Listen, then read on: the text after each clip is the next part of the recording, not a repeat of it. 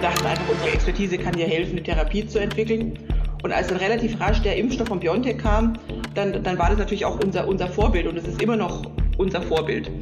Und wir hatten zwischenzeitlich natürlich schon mal gedacht, wir sind vielleicht schnell genug für diese Pandemie, sind jetzt natürlich auch froh, dass diese Pandemie zu Ende ist und das jetzt auch nicht benötigt wird. Aber wichtig ist, dass eine Pandemie wiederkommen wird, ja, und dass ich einfach fest überzeugt bin, dass wir das jetzt nutzen müssen, diese Zeit, um uns gut auf die nächste Pandemie vorzubereiten. Und da sehen wir uns einfach als Teil dieser Vorbereitung mit unserer Expertise.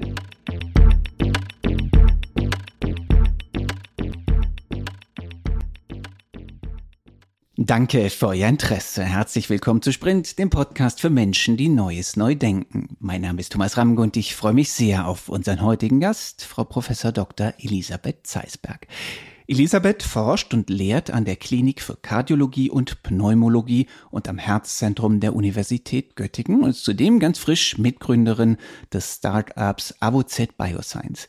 Die Firma ist so frisch, dass sie noch keine Webseite hat aber im Handelsregister, da steht zum Geschäftszweck die Erforschung, Entwicklung, Zulassung und Vermarktung von Produkten und Dienstleistungen zur Detektion, der Prävention und der Behandlung von Infektionen, die beispielsweise durch Viren hervorgerufen werden können. Was das konkret heißt, was eine Kardiologin plötzlich mit Viren zu tun hat, wie sie diese bekämpft und welche Rollen in ihrem Kampf gegen die Viren die Genschere CRISPR spielt, darüber spreche ich heute mit Elisabeth. Danke, dass du dir die Zeit nimmst. Hallo Thomas, schön, dass wir zusammen sind. Elisabeth, ähm, wenn man dich googelt, dann findet man viel zu Herzklappen. Du bist von Hause aus Kardiologin, Pneumologin. Ähm, wie bist du jetzt zu den Viren gekommen? Also es stimmt, ich bin Fachärztin für Innere Medizin mit dem Schwerpunkt Kardiologie, also Herz. Aber ich habe auch seit 20 Jahren grundlagenwissenschaftlich gearbeitet zum Thema Herzfibrose, also zur Vernarbung des Herzens und da zu den molekularen Mechanismen, also das, was auf DNA und RNA-Ebene passiert und wie man das auch therapeutisch angehen kann. Und im Rahmen dessen hat meine Arbeitsgruppe auch seit über zehn Jahren Erfahrung auf dem Gebiet der CRISPR-Technologie sammeln können. Und das sind eben Enzyme, mit denen man sehr zielgerichtet DNA oder RNA zerschneiden kann. Und als dann 2020 die Covid-19-Pandemie begonnen hat, haben wir gesagt, naja, lass uns doch unsere Erfahrungen nutzen und SARS-CoV-2, das ist ja ein großes RNA-Virus, mit CRISPR zu zerschneiden und damit eine Therapie gegen Covid entwickeln. Und so kam das. Was waren dann die, die ersten Schritte? Erinner dich mal an die Zeit, wo, wo, wo im Grunde das Virus ausgebrochen ist, die äh, RNA auch schnell sequenziert war. Wie seid ihr da vorgegangen? Was waren die ersten Schritte? Ja, ich glaube, das erste war einfach wirklich, also zunächst auch auf die Idee zu kommen, das jetzt dagegen anzuwenden. Ja, und, und, und auch sich nochmal zu vergegenwärtigen, dass das ja eigentlich der ein Geschenk der Natur ist und in der Natur auch gegen Viren angewendet wird. Ja, also, dass man sich auch nochmal verdeutlicht, dass, dass Bakterien ähm, seit über drei Milliarden Jahren gegen Viren kämpfen und dieses CRISPR-System aus dem Bakterium kommt und zwar genau zu diesem Zweck. Also wirklich sozusagen evolutionär perfektioniert wurde. Ja, also dass man auch erstmal diesen, diese Verbindung schafft, dass das eigentlich das natürliche Antivirenmittel ist. Und wie das funktioniert ist, dass man ähm, kurze RNA-Sequenzen, die sogenannten Guide-RNAs, nimmt, die dann dieses Enzym ganz zielgerichtet zu bestimmten RNA-Stellen führen. Und wir haben dann eben RNA-Sequenzen gesucht, äh, kurze Sequenzen, die sehr zielgerichtet gegen verschiedene Regionen von SARS-CoV-2 gerichtet sind. Und haben da welche ausgesucht, wo wir im Januar 2020 dachten, dass sie ähm, vermutlich eher un unanfällig für Mutationen sind das war zu diesem Zeitpunkt natürlich eine Theorie, aber als dann alle Varianten kamen, haben wir gesehen, ja, das stimmt, die Theorie war zutreffend und alle unsere Guide-RNAs, alle unsere Sequenzen haben alle Varianten auch zu 100 Prozent abgedeckt. Und das ist natürlich auch ein Vorteil dieses Ansatzes, dass er unabhängig, ähm, relativ unabhängig von Mutationen ist. Der Ansatz hört sich erstmal so logisch an und äh, hört sich vielversprechend an. Wo liegen denn die Herausforderungen?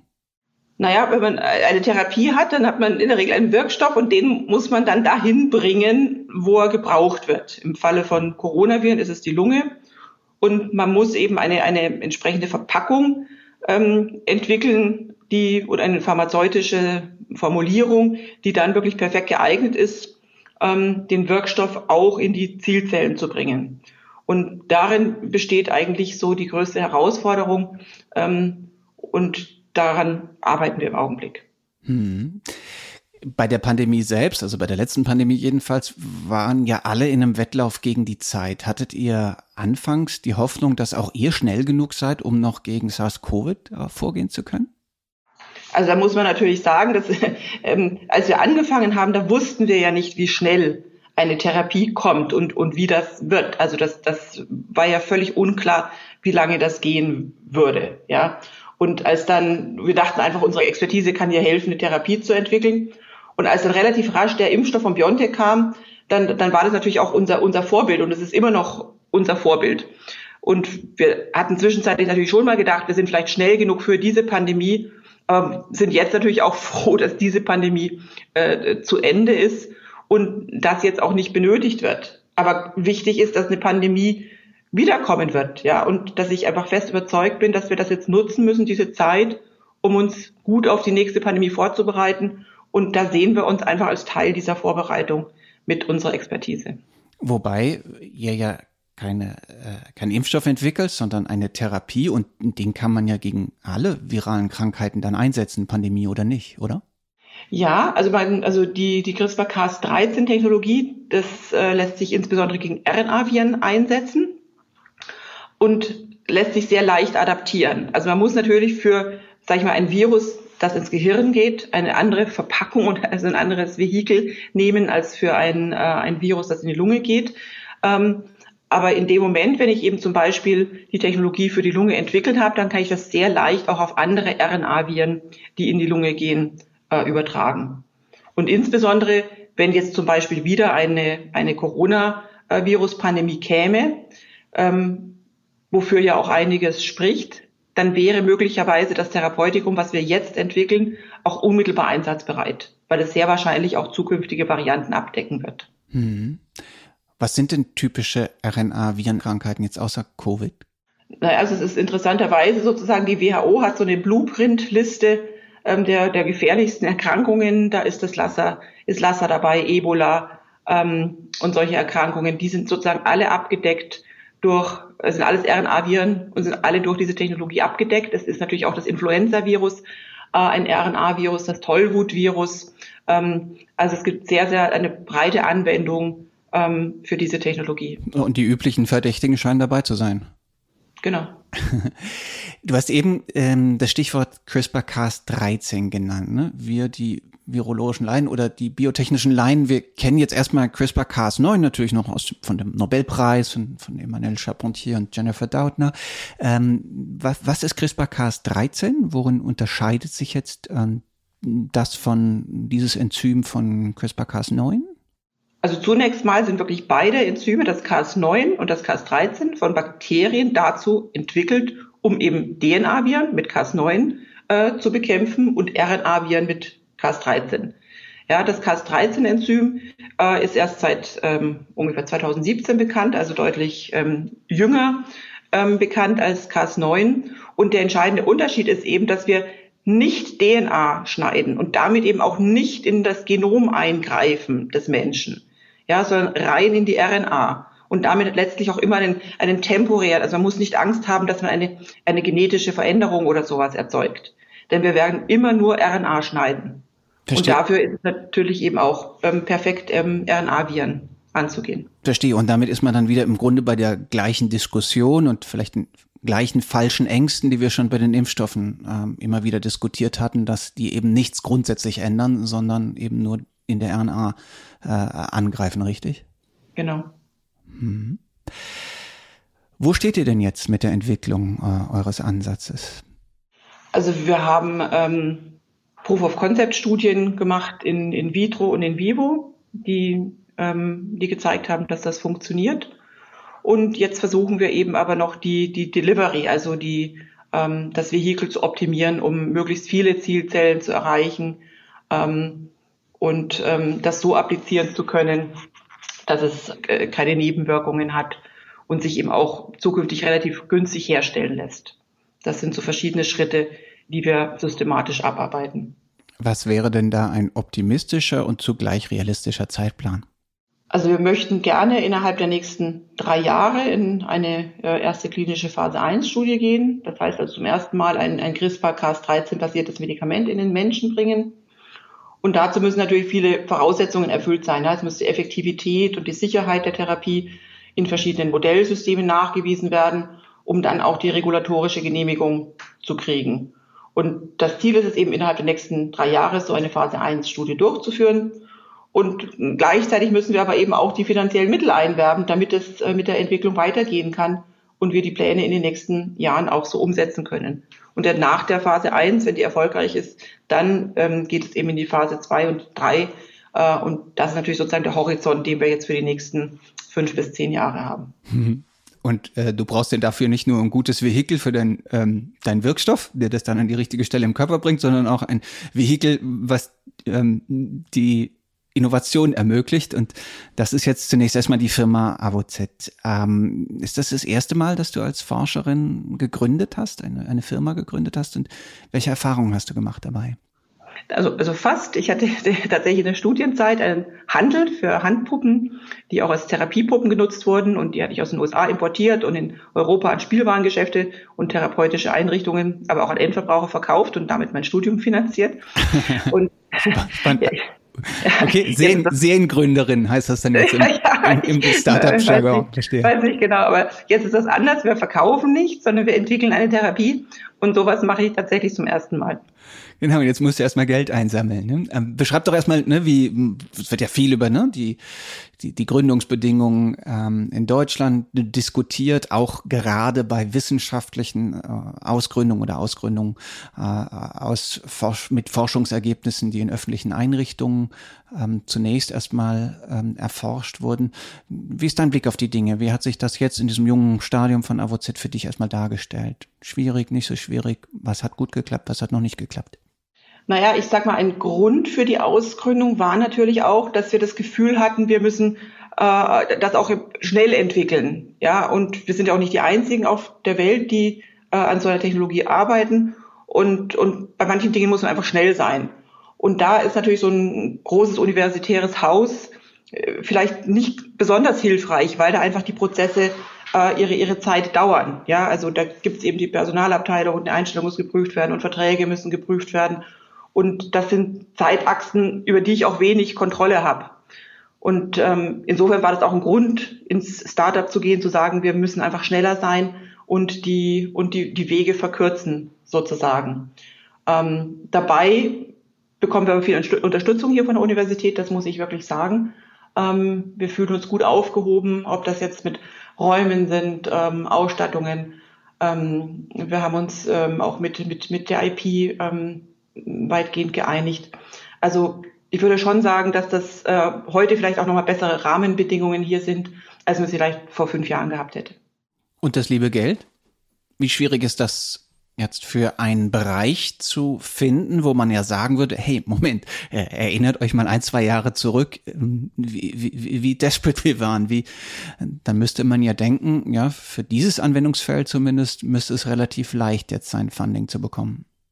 Naja, also das ist tatsächlich ein ganz wichtiger Punkt. Ja, also wir, grundsätzlich erfahren wir viel Rückenwind und sagen, ja, wir brauchen neue antivirale Ansätze und das sieht auch jeder ein und das unterstützt auch jeder und jeder sagt auch, jawohl, wir als Team haben diese Qualifikation, dass wir es umsetzen können.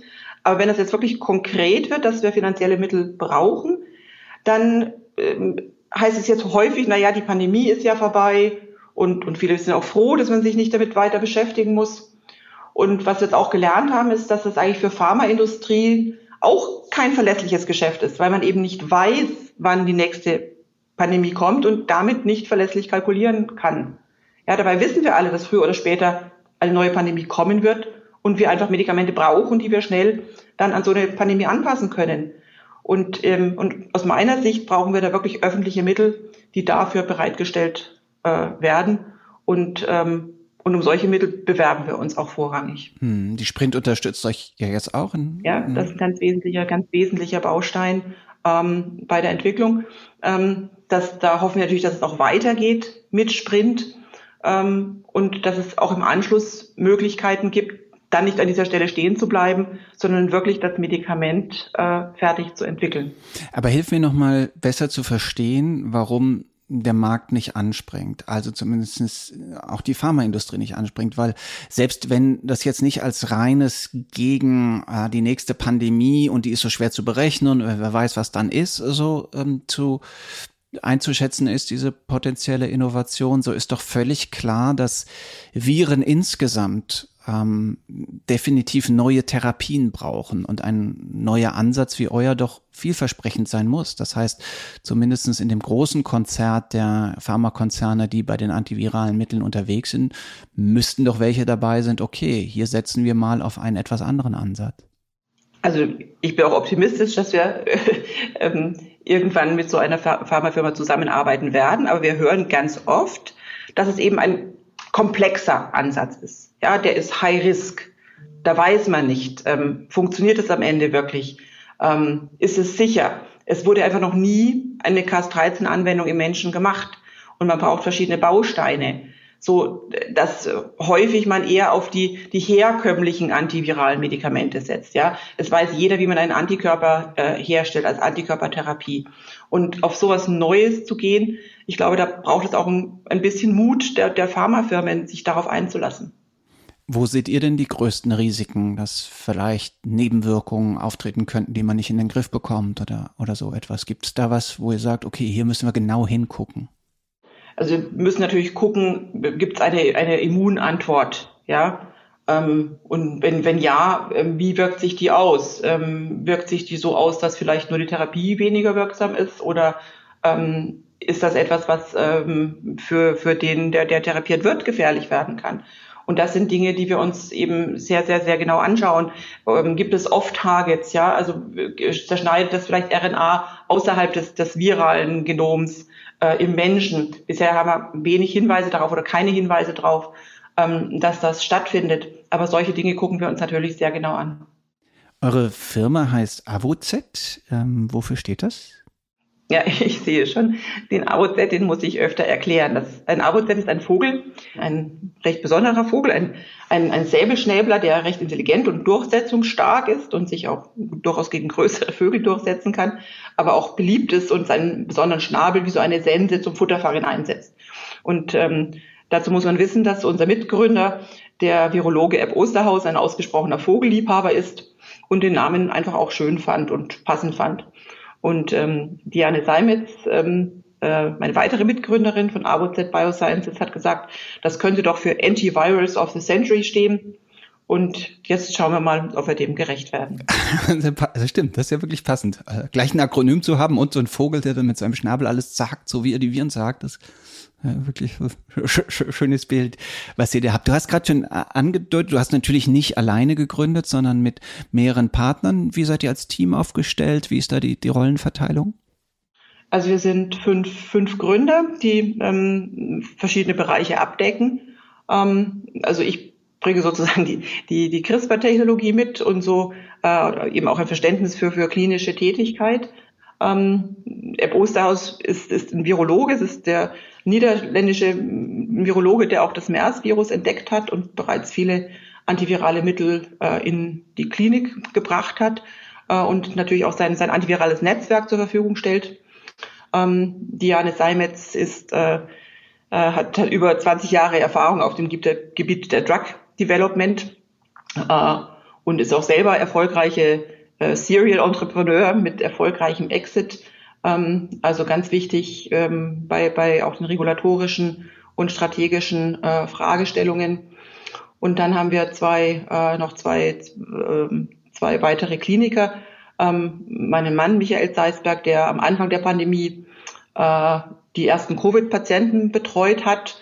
Ähm, eigentlich zunächst, äh, oh, das war, er ist, er ist kein Covid-Experte, sondern eigentlich Nephrologe aber ähm, war dann mit den im, im März 2020 mit den ersten aufgenommenen Covid-Patienten betraut worden und hat sehr früh gesagt, ja, wir brauchen eine frühe Therapie, ähm, um eben auch zu verhindern, dass diese Patienten von Normalstation auf Intensivstation gehen. Ähm, und der fünfte Gründer ist ähm, Gerd Hasenfuß, der Direktor der Klinik für Kardiologie und Pneumologie, der das Unterfangen von Anfang an unterstützt hat und eben auch eine große Erfahrung hat mit, mit klinischen Studien. Hm. Hört sich ja nach einem ziemlichen All-Star-Team an. Ähm, wie fühlst du dich plötzlich in deiner Rolle, ähm, ne, Parallelwissenschaft äh, zu machen, weiter ähm, zu forschen, zu lehren und aber auch zu behandeln und jetzt auch noch Gründerin? Wie, wie kriegst du das alles unter deinen Hut? Also das war jetzt tatsächlich ein natürlicher Prozess und äh, nachdem wir den Ansatz über ja, drei Jahre auch in der akademischen Arbeitsgruppe verfolgt hatten und, und gemerkt haben, wir müssen eigentlich schneller sein, ähm, durch die fünf Gründer verteilt sich die Arbeit ja ähm, auch so ein bisschen. Ich bin allerdings im Augenblick tatsächlich die Geschäftsführerin.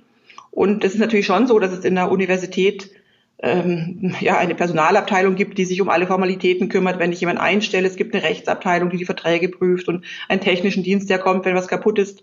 Und ähm, in der Ausgründung habe ich das alles nicht, sondern bin erstmal ich die Anlaufstelle für alles, ähm, so dass ich im letzten Monat auch eine steile Lernkurve hatte, was diese Dinge betrifft. Aber was mich antreibt, ist eben, dass ich wirklich von der Idee einfach überzeugt bin und glaube, dass es auch richtig ist, das jetzt genauso voranzutreiben, wie wir das tun. Optimistisches Szenario. Wo steht AOZ in zehn Jahren? Was habt ihr erreicht? Also, wir werden eine, wir werden die klinischen Phase 1 bis 3 Studien für wenigstens eine virale Erkrankung erfolgreich durchgeführt haben und damit gezeigt haben, dass der Ansatz funktioniert und für weitere virale Erkrankungen die relevanten Proof-of-Concept-Studien durchgeführt haben. Und damit werden wir erfolgreich Cas13 als First in Human zu den Menschen gebracht haben und äh, auch eben zeigen können, dass es sich hier um eine Plattformtechnologie handelt, die beliebig auf ähm, virale Erkrankungen angewendet werden kann, ähm, aber möglicherweise auch äh, auf andere Erkrankungen. Ah, das lass uns nochmal vertiefen. Ne? Also der Begriff Plattform, der spielt ja eine immer größere Rolle, jetzt auch, auch in der Pharmaentwicklung. Das heißt, man hat im Grunde so eine Art Universaltechnologie, die man dann auf verschiedene Krankheiten dann, also verschiedene Krankheiten, insbesondere verwandte Krankheiten, dann schnell ausrollen kann. Ähm, wie sähe das in eurem Fall aus? Ja, also das würde so aussehen. Jetzt sagen wir, jetzt kommt eine neue Pandemie. Ja, ähm, es wird sehr, sehr rasch in der Regel die, die Sequenz ähm, bekannt gegeben. Und ähm, dann gehen wir erstmal am Computer und gucken, ist das, ähm, ist das, was ist das für ein Virus? Ist das ein Coronavirus? Wird das abgedeckt durch unsere Guide-RNAs, die wir schon haben? Äh, oder falls nicht, können wir sehr, sehr rasch, in einem sehr raschen Zeitraum, ähm, nicht nur neue RNAs identifizieren, sondern die auch screenen und testen. Und dann sind wir in der Lage, innerhalb von drei bis sechs Monaten auch wirklich ein neues Medikament auf den Markt zu bringen. Sofern die Turbo-Zulassung funktioniert, oder? Bist du da optimistisch, dass? Da bin ich eigentlich sehr optimistisch, weil alles, was wir bisher wissen, zeigt, dass die, die, die Off-Targets und das, was sozusagen Nebenwirkungen machen kann, dass das ähm, nicht im Bereich der Guide-RNAs liegt. Ja, die Guide-RNAs, damit targeten wir ein virales Genom und das ist so fremd ähm, dem, dem menschlichen Genom gegenüber, dass es da überhaupt keine Überlappung gibt. Ja, also ich bin eigentlich zuversichtlich, dass wenn man einmal die Regulatorik ähm, durchgemacht hat für Cas13 und das Vehikel, ähm, dass es dann sehr einfach sein muss, nur die Guide-RNAs zu adaptieren. Wir kennen jetzt Cas9 und Cas13. Wo siehst du denn weitere Innovationen schon am Horizont aufpoppen rund um CRISPR-Technologie? Naja, also dieses CRISPR-Cas13 ähm, hat natürlich wirklich vielfältige Anwendungsmöglichkeiten, eben auch gerade deswegen, weil es nicht in die menschliche DNA eingreift. Und ähm, ob das jetzt im Herz ist oder im, äh, bei neurodegenerativen Erkrankungen oder bei, bei, bei Krebs, ähm, es gibt häufig einfach RNA-Targets, ja. Und äh, wenn sich das jetzt herausstellt, dass das wirklich eine, äh, eine, eine, eine gute Möglichkeit ist, RNA zu targeten, dann sehe ich da breite Anwendungsmöglichkeiten auch weit über das äh, antivirale Feld hinaus. Nämlich? Naja, zum Beispiel mein Spezialgebiet, die Herzfibrose. Mhm. Ja, da haben wir viele Targets, äh, wo wir wissen, da wäre es besser, wenn, wenn, wenn, wenn man die zerschneiden würde oder wenn die nicht da wären.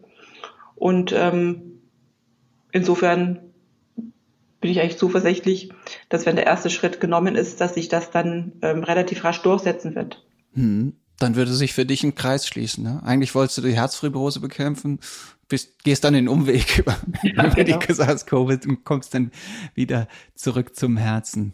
Interessant. Lass mich dir zum Abschluss die Frage stellen, die ich allen unseren, unseren Gästen stelle. Die ähm, dich herausführt aus deinem äh, eigentlichen Feld, nämlich welche Sprunginnovation du außerhalb der Medizin dir für das Jahr 2050 am stärksten für dich, für deine Familie, ähm, für, für die Menschheit wünschen würdest? Also dann, dann wünsche ich mir mal zwei, ja. Ähm, die eine recht egoistisch, wenn ich dran denke, 2050, da werde ich auf die 80 zugehen. Und da wäre es einfach schön, wenn mein Haushalt sich von alleine macht. Also ich glaube, man nennt das auch Internet of Things oder so, dass das so weit entwickelt ist, dass, sage ich mal, der Wischmob mit dem Staubsauger reden kann und das Ganze so einfach ist, dass ich das auch bedienen kann. Ähm, das wäre mein erster Wunsch. Also der ultimative Haushaltsroboter eigentlich, ne? Genau. Einer, einer der den ganzen lästigen Genau. Quatsch damit macht, so dass wir viel länger Genau. unabhängig in unseren Wohnungen leben können. Ganz genau. Ja, Mhm. das wäre, das wäre äh, mein, äh, mein erster egoistischer Wunsch. Und wenn ich aber natürlich an meine Kinder und Enkelkinder denke, dann wünsche ich schon, dass wir Möglichkeiten finden, unsere Erde auch als Lebensraum zu erhalten. Und ich, ich glaube, da ist die Sprint auch auf einem guten Weg, wenn Sie sagen, wir brauchen Schlüsseltechnologien, um, um Carbon zu Value zu bringen, also Kohlenstoffdioxid in einen Wertstoff umzuwandeln. Und, ähm, und dem schließe ich mich mit meinem zweiten Wunsch ähm, dann auch an. Naja, den wünschen wir uns. Also, aber den ersten wünschen wir uns, glaube ich, auch alle. Also wir sind voller Konsens, wo, wo, Ja. wo, wollen wir haben. Auch euer Medikament, eure CRISPR-Cas13-Technologie, die wollen wir ganz bald haben und wünschen euch ebenfalls im Eigeninteresse dafür ganz, ganz viel Erfolg.